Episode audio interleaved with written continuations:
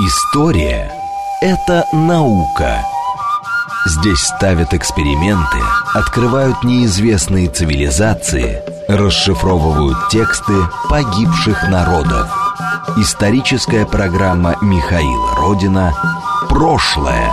Еще вчера мы этого не знали – еще раз добрый день. Это исторический журнал «Прошлое», его радиоверсия. И история – это наука, как говорится у нас в заставке. А, мы все с этим согласны. Но история – это наука не очень точная. Мы знаем, что от математики она далека. Посчитать там что-то вроде бы казалось бы сложно. А, но, тем не менее, есть такой э, журнал «История», последний номер которого называется «Цифровое содружество наук. Опыт применения информационных технологий в истории и смежных дисциплинах». Так, так, так, становится интересно, что же там происходит э, в исторической науке и почему вдруг целый э, журнал э, посвящен, целый выпуск известного журнала посвящен этой теме. Сейчас мы это будем обсуждать с кандидатом исторических наук, доцентом кафедры исторической, внимание, информатики исторического факультета МГУ Андреем Юрьевичем Володиным. Добрый день. Добрый день, Михаил. А, Давайте, наверное, начнем с короткого описания. Что это за журнал такой, и кто его выпускает, и почему его издание важно для понимания того, что происходит в исторической науке? Э, история – это один из ключевых сегодня журналов, который своего рода символизирует поворот к новым технологиям, потому что это специальная электронная платформа, которая позволяет проводить весь научный процесс рецензирования, отбора и в итоге публикации научных статей по истории в цифровом формате, то есть на специальном ресурсе. История э, издается как журнал общий для самых разных исторических проблем, от всеобщей истории до отечественной истории, вспомогательных исторических дисциплин. И э, во многом он э, связан с академическим университетом Гаубом и Институтом всеобщей истории Российской Академии Наук. Но при этом там публикуют самые разные авторы, э, и э, специальные выпуски создаются специалистами в разных областях, как вот, например, в случае с выпуском «Цифровое содружество наук» мы видим там много авторов, представляющих историческую информатику, цифровые гуманитарные науки, цифровую историю и другие направления. Угу. И вот здесь уже давайте, собственно, обсуждать тему э, заявленную, про которую мы говорим. А почему вообще возникла такая потребность целый номер выделять вот этому цифровому содружеству наук? Как родилась концепция выпуска? Ну, смотрите, э, сегодня в международной науке сложилось такое понятие, как digital humanities, или цифровые гуманитарные науки.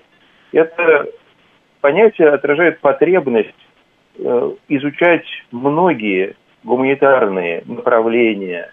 И проблемы с помощью данных. Потому что сегодня цифровизация, как бы мы ни относились к этому процессу, происходит во всех областях, и получается, что многие источники исторические, антропологические, лингвистические превращаются в базы данных, в э, ресурсы э, оцифрованных изображений, распознанных текстов, аудиовизуальных материалов. И не говорить об этом уже нельзя. Надо сказать, что складываются разные направления исследований. Например, существует специальный журнал «Историческая информатика». Да? Но когда мы выходим на площадку, где историки самых разных специализаций, то такого рода тематика очень важна. Она не то чтобы часто происходит, но вот в данном случае на платформе Э, и нож история мы уже выпускаем четвертый выпуск. Один был посвящен исторической информатике, другой цифровому повороту и публичности исторического знания. Э, третий выпуск был связан с цифровой историей как раз в контексте цифровых гуманитарных наук. А вот в предыдущем номере э, мы пытались показать, что в действительности данные как основа для анализа оказываются очень важные перспективы, объединяющие самые разные методики. Э, лингвистов, антропологов, архитекторов, историков и так далее. И получается, что в итоге мы заинтересованы в том, чтобы получать новый, в том числе исследовательский результат. И цифровизация и дигитализация, как бы мы ни говорили об этом процессе, она создает очень интересный результат. Некоторые исследования, например, не укладываются уже в привычные для нас научные рамки. То есть их недостаточно описать в статье или в монографии. Для них нужно создать ресурсы, визуализацию, 3D-модель и так далее. И такого э, рода результаты становятся сегодня достаточно типичными для крупнейших научных центров в истории, и поэтому нельзя об этом не говорить. И мне кажется, чем ярче дискуссия звучит, тем, мне кажется, это важнее для э, истории, для ее понимания, что научная история сегодня очень во многих аспектах связана с э, банками данных, с э, разнообразными электронными ресурсами, с тем, что мы называем датификацией, да, то есть процессом, когда источники становятся данными. Так, хорошо. А вот э, вы описали, что уже несколько, оказывается, номеров было посвящено этой теме. Можете описать как-то этот процесс и его степень нарастания, что ли? Насколько э, увеличивается за последнее время количество вот таких исследований и людей, которые занимаются вот э, таким, что ли, взглядом на историю? Да, ну, конечно, этот процесс нарастает. Если посмотреть э, в общемировом масштабе, то в 2015 году, то есть пять лет назад, э, состоялся Международный конгресс исторических наук, в раз он был в Китае, и там одна из ключевых тем этого конгресса звучала как digital turn, да, то есть цифровой поворот. И э, в международной историографии отношение, интерес к цифровому повороту, цифровизации, новым э, базам данных стал только нарастать. Сегодня мы можем увидеть все большее количество исследований, опирающихся на э, электронные ресурсы и разнообразные э, корпусы данных как на основу для своего исследования. Здесь надо подчеркнуть, что, конечно, мы все живем в новом информационном пространстве – но надо понимать, что для исследователей очень важна высокая степень точности, доказанная достоверность или аутентичность конкретных материалов. Поэтому очень многое из того, что мы можем видеть в сети сегодня, недостаточного качества для исследователей. То есть качество оцифровки, качество распознавания, качество данных. И тем не менее, за последние 15-20 э, лет, конечно, мы совершили э, очень большой рывок в исследовательских подходах от обработки текстов до современных э, самых впечатляющих 3D-моделей. То есть получается, что сегодня выросла палитра исследований, которые связаны с исследованием исторической информации уже в цифровой форме. Угу. Давайте тогда обратимся уже к конкретному выпуску и поговорим о конкретных примерах того, как цифровые технологии позволяют изучать истории. А можете выделить несколько статей, э, которые интересно было бы обсудить и которые являются такими яркими примерами? Ну вот, э, например, у нас часто в э, выпусках бывают зарубежные гости. В данном случае одним из редакторов и автором статьи стал Пол Артур, один из лидеров развития направлений цифровые гуманитарные науки в Австралии. И э, он опубликовал статью из книги в интернет, где описывает долгий процесс цифровизации э, австралийского биографического словаря. К чему это приводит? Это приводит к тому, что прежние книги, которые мы прекрасно себе можем представить как э, важный биографический справочник, становятся цифровыми и позволяют открывать новые возможности, потому что э, можно строить графы, делать статистический анализ, проводить самые разнообразные сетевые исследования для того, чтобы, например, выяснять связанность судеб, когда мы можем увидеть не только генеалогические связи э, в биографическом словаре, но и, например, узнать, кто был чьим начальником, кто был чьим учителем и так далее, и так далее. И мне кажется, что вот такого рода материалы как раз показывают, что перевод из условно бумажной или, как сейчас часто говорят, аналоговой формы в цифровую, нам дает некоторые дополнительные возможности. Потому что превращая э, ту же самую информацию в данные, мы можем ее сортировать, изменять, связывать, находить возможности для какой-то сложной разметки, чтобы в итоге э, получилось семантическое издание, к которому мы можем задавать сложные вопросы и получать часто неожиданные сложные ответы. То есть, получается, мы сейчас говорим об простоте использования да, информации, которую надают исторические источники. Вот у меня сейчас на вскидку родился а, пример в голове. Да, у нас есть большой массив каких-то данных, где упомянут там Василий Алексеевич. И мы вместо того, чтобы перелистывать огромное количество архивных документов, просто забиваем как в Гугле в поиск, и он нам как в вордовском документе показывает везде все упоминания там этого Василия Алексеевича. А, да, это хороший, простой пример. Да, да. Угу. А потом мы можем Но... установить связь, где он встречается на одной странице там с каким-нибудь Василием Петровичем. И мы как раз их э, общие связи ловим таким образом. Правильно? Ну, например, но здесь вот э, я бы хотел подчеркнуть, есть, знаете, среди э, цифровых гуманитаристов такое высказывание, что мы пользуемся компьютером не потому, что это проще, а потому что это сложнее. В том смысле, что можно настроить Э, не только э, формальную встречаемость, да, но и систему подвести к некоторым семантическим связям. Обычно это делается с помощью разметки, и тогда мы можем не только находить то, что встречается, скажем, близко, но и то, что связано по смыслу. Это mm-hmm. сейчас часто описывается метафорой, которая пришла из компьютерной лингвистики, называется дальнее чтение. В свое время э, Моретти сделал этот термин популярным, distant reading по-английски звучит, но сейчас его книга вышла по-русски под названием «Дальнее чтение», поэтому установился такой перевод.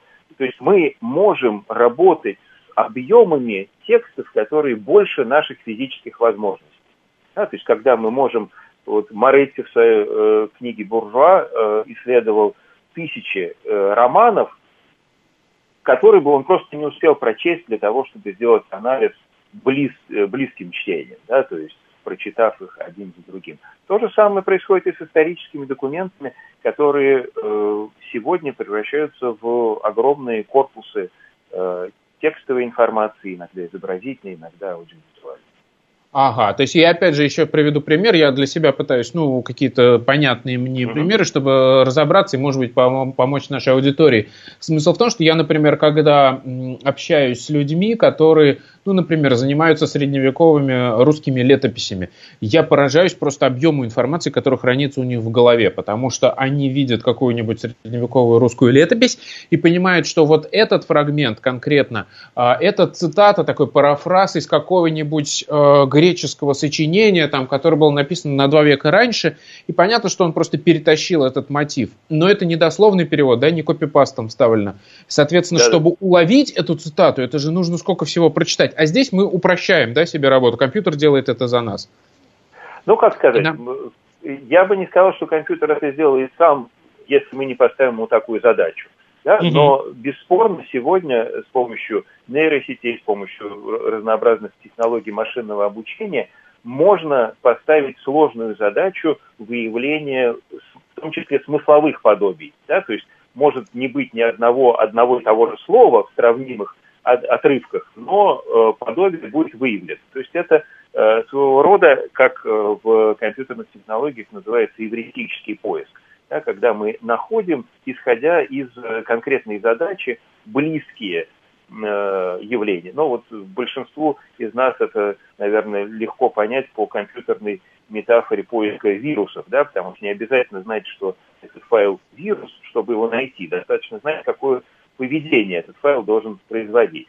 И да. эвристически многие антивирусы как раз находят то, что не знают, что это вирус, но понимают, что это по сути так. И э, в текстах такого рода э, близкие явления можно найти. Более того, сегодня постепенно развиваются экспертные системы, которые позволяют, э, допустим, атрибутировать э, вероятностно да, э, монеты, археологические находки и так далее. Да, когда мы сопоставляем разного рода подобные явления и можем вероятностный вывод э, отношения к той или иной археологической культуре, к той или иной эпохе исторической. Поэтому мне кажется, что это бесспорно перспективное направление. Оно сложное. Это не значит, что нам достаточно загрузить в компьютер какую-то базу, и он нам все расскажет. Потому что задачи в компьютерных цифровых исследованиях, конечно, ставит исследователь, и чем сложнее задачи, тем сложнее и способ ее решения.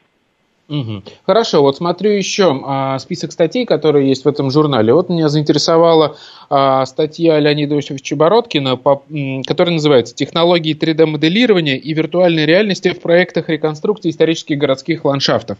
Вот про это расскажите, пожалуйста, про визуализацию. А, на первый да, взгляд это... возникает ощущение, что это просто ну, красиво да, для какой-то для понятности. Какие исследовательские задачи позволяет решать вот такая визуализация?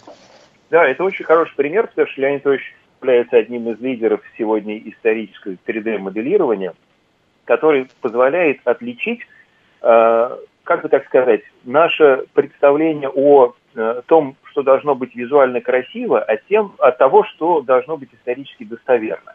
Да, потому что 3D-моделирование в истории предполагает, что сначала обрабатывается иногда просто фантастически большой объем данных, которые это чертежи, фотографии, изображения, иллюстрации самого разного рода материала, часто и нарративные источники, для того, чтобы обеспечить э, абсолютную историческую точность, достоверность, максимально возможную на основании конкретных источников. Есть э, много интересных проектов, в частности, вот в сети легко доступен э, проект реконструкции монастырей и Э, мы, вы можете э, обратиться на э, сайт исторического факультета и кафедры исторической информатики, там найти образцы того, каким образом мы можем увидеть эпоху в разные э, исторические моменты и увидеть те изменения, которые можно передать сегодня визуально. Но они отличаются от просто красивого изображения тем, что они абсолютно достоверны. И если вы смотрите на Страстной монастырь, который в центре Москвы располагался в XIX веке, то увидите, например, ссылки на конкретные источники, э, откуда мы знаем размер стен, вид окон, каких-то архитектурных украшений. И получается, что в целом мы в состоянии воссоздать историческую среду на определенный э, период времени, если у нас достаточно исторических источников. И здесь, конечно, одним из главных факторов является возможность гарантии исторической достоверности. Угу. А само по себе вот это результат этой работы, он что-то дает нам? То есть, ну, грубо говоря, просто посмотрели, насладились и увидели, да, историю? Или, посмотрев на это, мы можем еще дальше какие-то выводы сделать и какую-то новую конечно, информацию получить? Наблюдение дает очень много возможностей для э, анализа и э, среды с точки зрения истории города и э, с точки зрения и развития технологий, материалов. И э, мы в итоге можем главное, мы можем увидеть динамику, каким образом развивалось то или иное пространство в истории, иногда на достаточно длительных периодах, больше там, нескольких веков. Угу.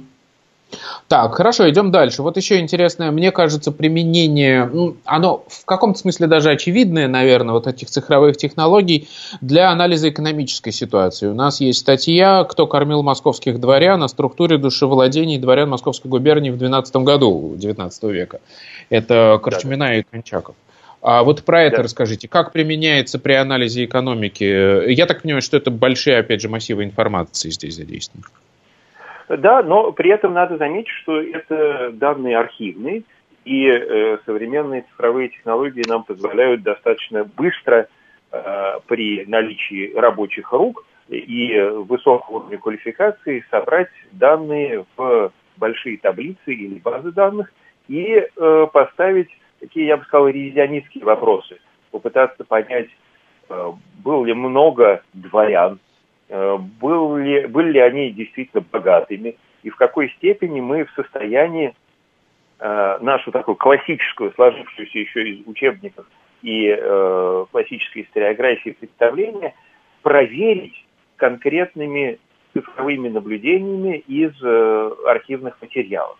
И э, в данном случае, мне кажется, это очень интересная такая, я бы даже сказал, задорная работа, которая позволяет увидеть новые аспекты в соотношении, казалось бы, ясных вещей. Кто сколько кому платил. Но мы знаем, когда это на очень высоком уровне, то мы всегда немного ошибаемся, потому что точки зрения того, что сегодня называется микроистория, когда вы собрали конкретные данные из архива, может оказаться, что в действительности ситуация была не такой простой и не такой понятной. Поэтому э, с удовольствием советую прочесть эту статью, потому что она по позволит нам увидеть в том числе, казалось бы, исключительно понятную эпоху Отечественной войны 2012 года, несколько с другой стороны, с точки зрения ее экономического развития. При этом нельзя не признать, что в экономической истории э, цифровая, э, цифровизация имеет уже очень давние традиции, начиная с геометрики середины 20 века. Угу. И вот у нас осталось 4 минуты. Я как раз хотел поговорить о том, насколько сильно меняет вот эти, эти новые методы, меняют образование историка, меняют его мышление. Ведь получается, что теперь историку недостаточно знать языки разных эпох, читать на них, э, анализировать источники, проводить просто критику источника. Это уже совершенно другой набор знаний необходим современному специалисту. Ну, я бы не сказал, что другой, но нужен еще дополнительный набор знаний. Да? к языкам древним сегодня часто у историков добавляются языки искусственные. Да? Компьютерные, да, изучает... программирование. Да, да, да. Ну, то есть кто-то изучает язык Python, кто-то изучает статистический язык R и так далее. Да? Помимо этого, конечно, совершенно необходима культура работы с данными, понимание их происхождения, организации, возможности работы с ними и так далее. Поэтому сегодня в обучении, вот, например, на ИСФАКе есть у бакалавров даже обязательный курс, который называется «Информатика и математика». Э, все его проходят просто потому, что без него уже практически невозможно э, уловить э, те конкретные изменения, которые происходят в профессии. И, по сути, можно оказаться за пределами профессии, если не учитывать эти изменения. И тут, кстати, интересно, вот я сейчас э, думаю о том, что вот такой э, подход да, к обработке данных, он уже имеет много прикладных, э, скажем так, вариантов применения. То есть, грубо говоря, перенося эти навыки на какие-то другие сферы современной жизни, ты можешь принести очень много пользы каким-то предприятиям каким-то отраслям в целом.